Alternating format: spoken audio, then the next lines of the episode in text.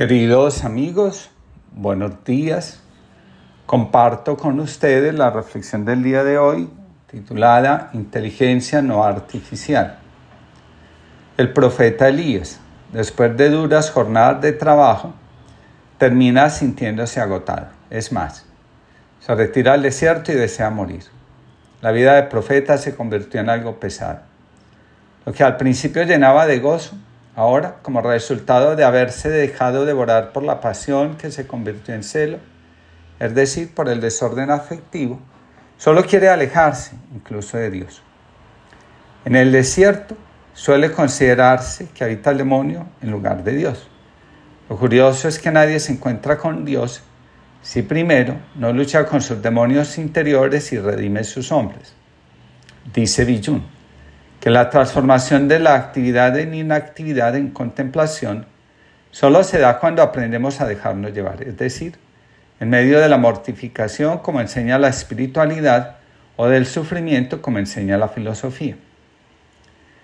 Las máquinas, incluida la inteligencia artificial, solo conocen dos estados, encendido y apagado. En cambio, el ser humano conoce la tristeza, la alegría, la desesperanza, la resistencia, la duda, la ambivalencia, la excitación, la depresión, etc. Dice Villun, el sufrimiento y el padecimiento son estados que no pueden ser alcanzados por máquina alguna. A las máquinas les es ajena, sobre todo, la inactividad contemplativa. La contemplación no se consigue sencillamente desactivando el funcionamiento. Thomas Merton dice, nuestro silencio, la contemplación que hacemos no excluye a nadie.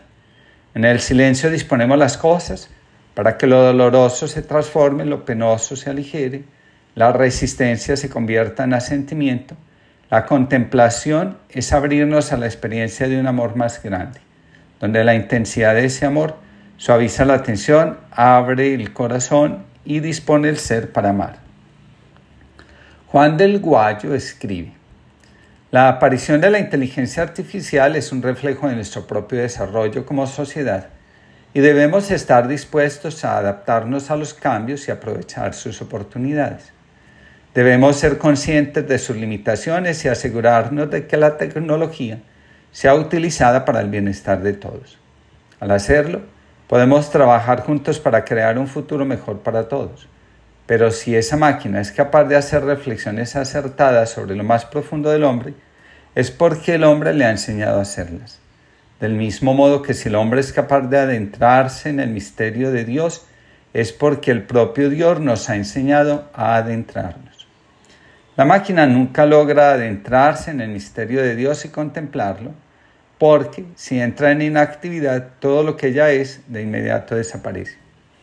En cambio, nosotros, cuando dejamos de hacer, de representar roles, de desempeñar funciones, permanecemos en nosotros mismos y curiosamente, lo que somos realmente se manifiesta. Las máquinas sirven en cuanto producen, en cuanto hacen. En cambio nosotros, cuando dejamos la actividad, tenemos la posibilidad de reencontrarnos con lo que somos realmente, nuestra identidad profunda, de otra manera. Existe la creencia de que San Bartolomé, patrono de los encuadernadores, ofrece a cada alma poco antes de nacer dos libros.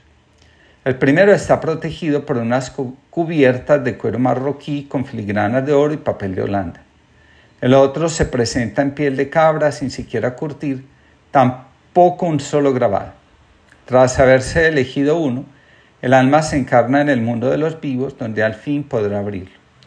Quienes eligieron el tomo de hermoso aspecto descubrirán que ya existe un texto en su interior, una novela donde se revelan todos los pasos que se darán en esta vida, un inventario de acciones que deberá de seguirse al pie de la letra hasta el final de nuestros días. Cuando la muerte venga a visitarnos, la encuadernación del libro estará deteriorada de tanto uso. Las páginas se habrán soltado y las letras apenas serán visibles. Quienes optaron por el segundo volumen encontrarán un sinfín de páginas en blanco que deberán de ir rellenando con las decisiones que tomen libremente, eligiendo en cada momento hacia dónde encaminar sus existencias, haciéndose desde el primer instante dueños de sus propias vidas.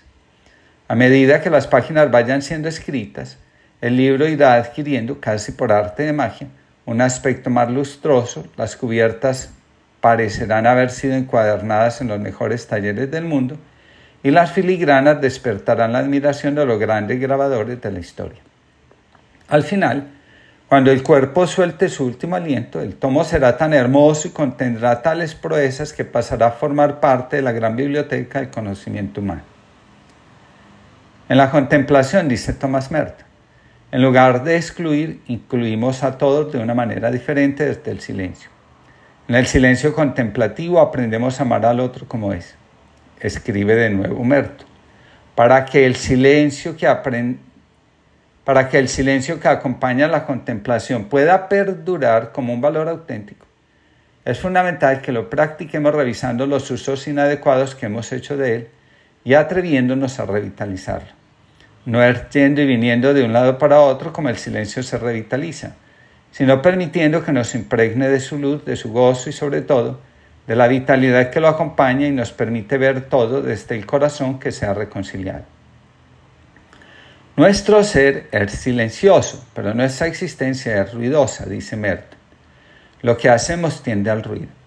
Publicamos cosas en las redes sociales y estamos pendientes del número de personas que le han dado like, que han hecho comentarios, que nos han enviado emoji cariñosos.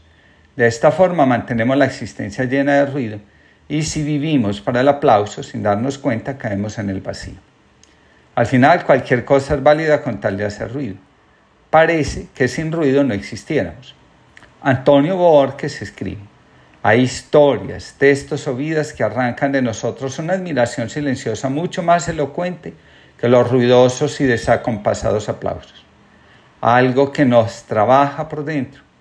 Pensemos en grandes santos a los que la lectura, combinada con tiempos de silencio orante, les hizo girar el mundo. Lo que valoramos nos impulsa a cambiar se convierte en brújula que guía nuestras decisiones, empezando por las más cotidianas. Lo más esencial de nuestra existencia, el silencio, cuando se vuelve objeto de consumo, se convierte en ruido y por esa sola razón deja de existir. El silencio tiene mucho valor simbólico en una cultura, en una sociedad que ha perdido la identidad en el ruido, en el aplauso, en el consumo. Escribe Merta. Nuestro quehacer como contemplativos consiste en permanecer en contacto con ese sustrato de silencio que da identidad a nuestra vida y aprender a comunicarnos desde él. En el activismo se pierde el contacto con lo esencial, nuestra identidad se diluye y al final sentimos que si no hacemos, no somos y tampoco valemos. En la contemplación se encuentra el sentido de la vida y, de, y quienes tienen claro el sentido de la vida saben que cuando están inactivos están conectados con todo desde la esencia. Somos en Dios, que es silencio, contemplación y amor. Pijun dice, la contemplación se pone a la producción, se relaciona con lo indisponible como algo ya dado. El pensamiento siempre está en actitud receptiva. La dimensión del don que hay en el pensar lo vuelve un agradecer. En el pensar como agradecer la voluntad abdica por completo. Lo noble es el puro reposo en sí de aquel querer que renunciando al querer se compromete con lo que es más grande que él, con lo que no es voluntad sino amor. La esencia noble del pensar contemplativo está en el agradecer que siempre, a pesar de las circunstancias, nos recuerda que podemos amar y ser amando. Tu vida se veía destruida, pero tú alcanzabas la plenitud. Aparecías clavado como un esclavo, pero llegabas a toda la libertad. Había sido reducido al silencio, pero eres la palabra más grande del amor. La muerte exhibía su victoria, pero la derrotabas para todos. El reino parecía desangrarse contigo, pero lo edificabas con entrega absoluta. Creían los jefes que te habían quitado todo, pero tú te entregabas para la vida de todos. Morías como un abandonado por el Padre, pero Él te acogía en un abrazo sin distancias.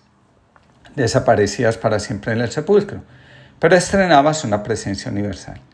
No es solo apariencia de fracaso la muerte el que se entrega a tu designio. No somos más radicalmente libres cuando nos abandonamos en tu proyecto. No está más cerca nuestra plenitud cuando vamos siendo despojados en tu misterio. No es la alegría tu última palabra en medio de las cruces de los justos. Benjamín González Vuelta. Que tengamos todos una linda jornada y quedándonos espacios para contemplar nuestra vida también sintamos cómo el amor nos rodea.